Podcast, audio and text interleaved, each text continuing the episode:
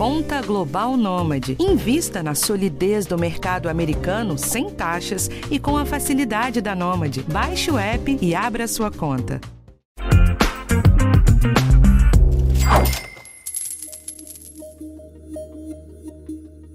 Apesar de a Bolsa de Valores ter fechado 2020 com alta de 3%, a recuperação que ela teve depois do baque do coronavírus animava.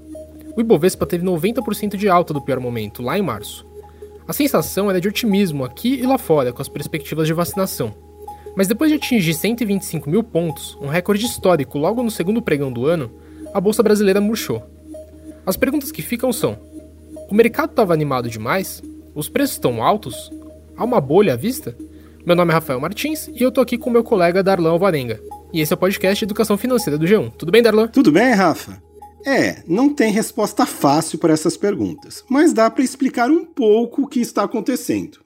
O primeiro e grande desânimo do mercado é a evolução da pandemia do coronavírus. Não é por menos, né? Além do desastre de mais de 300 mil vidas perdidas no país, que chegamos na semana passada, a gente tem superlotação nos hospitais e muita lentidão na aplicação de vacinas. Pois é, a gente está no pior momento da pandemia agora e não chegou nem aos 10% de população vacinada.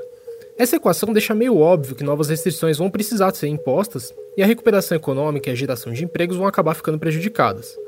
Além disso, do ponto de vista do governo, a gente acabou vendo um vai e vem para restabelecer as ajudas financeiras, como o auxílio emergencial, e encaixar isso dentro do orçamento. E esse risco estava no radar lá no começo do ano. No nosso primeiro episódio de 2021, o Rafael e eu discutimos aqui onde investir neste ano. Ouve só esse trechinho. O ano começa com muita expectativa em relação à vacinação contra o coronavírus. Mas apesar do maior otimismo dos mercados, ainda tem muita incerteza sobre o ritmo da recuperação da economia global e sobre essa evolução da pandemia junto com a vacinação acontecendo. No Brasil, ainda permanecem algumas preocupações também com o reequilíbrio das contas públicas e com dúvidas sobre o andamento das chamadas reformas estruturais no Congresso.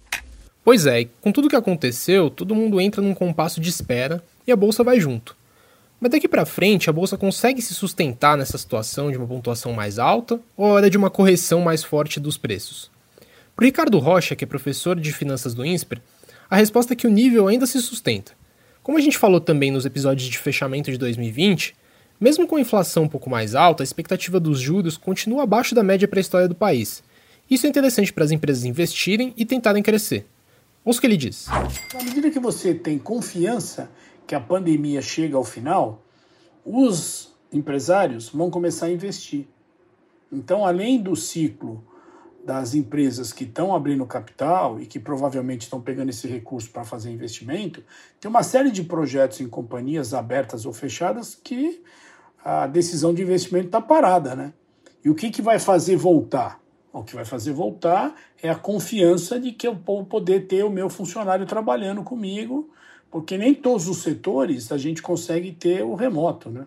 Mas acho que o mercado vai continuar aquecido com, com os IPOs e com os investidores aumentando o apetite de risco. Acho que esse é o ponto.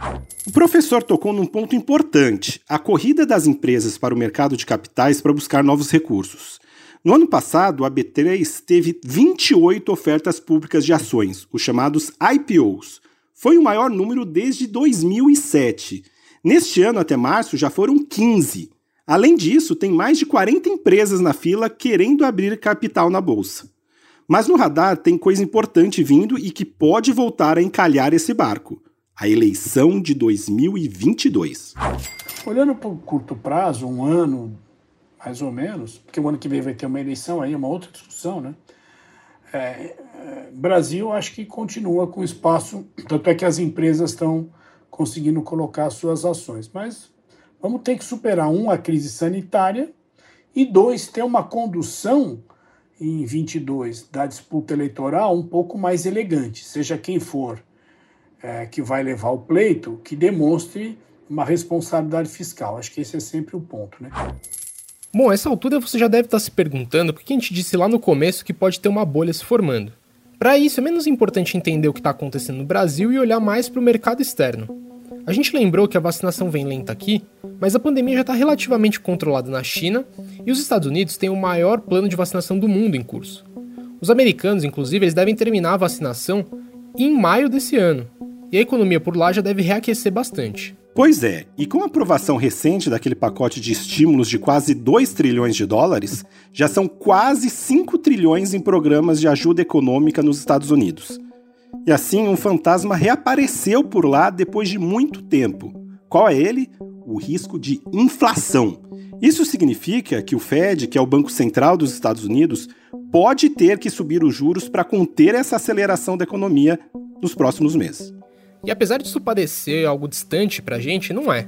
Se o Fed sobe os juros americanos, duas coisas acontecem: uma saída das bolsas globais para ativos mais seguros, como o dólar, e a preferência por economias mais envolvidas, deixando emergentes para trás. No caso do Brasil, dois efeitos imediatos acontecem: uma queda do Ibovespa e um câmbio mais alto. Quem explica é o Fernando Fanquin, ele é gestor de portfólio da Moss Capital.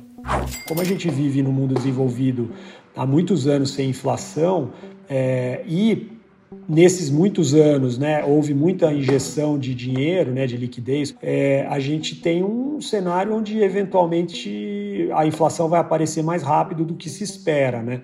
E se isso acontecer, é possível que os, que os juros, né, as taxas de juros tenham que subir também mais rápido do que a gente está imaginando. E aí isso pode significar um ajuste é, mais severo aí, ni, ni, eu acho que nos mercados financeiros globais e, claro, naturalmente isso afetaria o Brasil.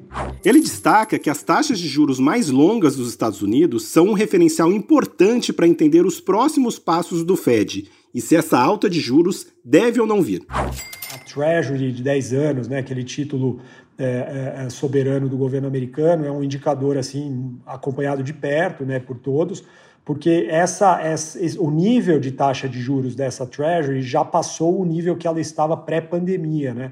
Então, é, a gente já está falando agora em 1,5%, 1,6%. Tudo bem que ainda é 1,5% ou 1,6% ao ano, né? Durante 10 anos. Então, ainda percebe que, em termos absolutos, é um juro baixo.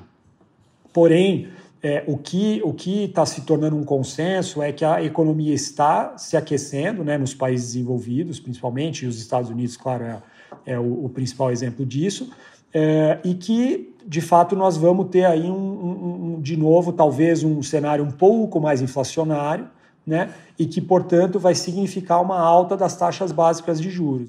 Mas e aí, tem bolha? É hora de sair dos investimentos em bolsa? Olha, Rafa, nossos analistas aqui dizem que não. Apesar de uma taxa de juros americanos em alta ser um problema para os mercados globais, esse aquecimento da economia é positivo para que empresas estejam confortáveis para investir. A gente vem de uma demanda muito deprimida globalmente por causa da pandemia, mas os bancos centrais têm feito um papel de dar estímulos e fazer o dinheiro circular. É, e a gente vê também que tem uma alta dos preços das commodities acontecendo e que o dinheiro empresarial voltou a circular. Então, se o potencial é sustentado, não dá para chamar de bolha. Mas vale olhar também os ativos com cuidado. Os índices, em especial os americanos, renovaram os recordes atrás de recordes nos últimos meses. Então, no contexto atual, talvez seja uma hora de prestar mais atenção em empresas que podem se beneficiar desse momento e apostar menos nos índices. Veja o que diz aí o Fernando Fanquin.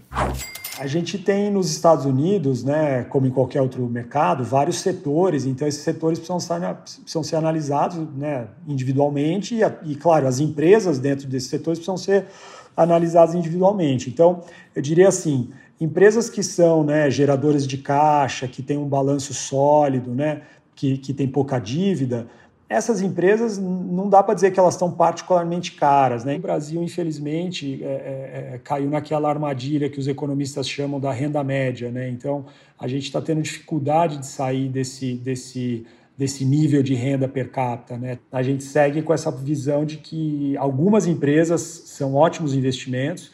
A gente continua convicto que investir em bolsa é a melhor forma de gerar riqueza no tempo, mas a gente acha que tem que ser bastante criterioso nas escolhas. Gente, por hoje é isso.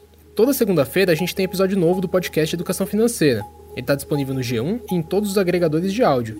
Se você gostou do episódio, segue a gente para ser sempre avisado quando um novo episódio for publicado. Esse podcast foi feito pelo Rafael e por mim, e também pelo Giovanni Reginato e o Thiago Kazurowski. Até o próximo programa. Tchau, gente. Até a próxima.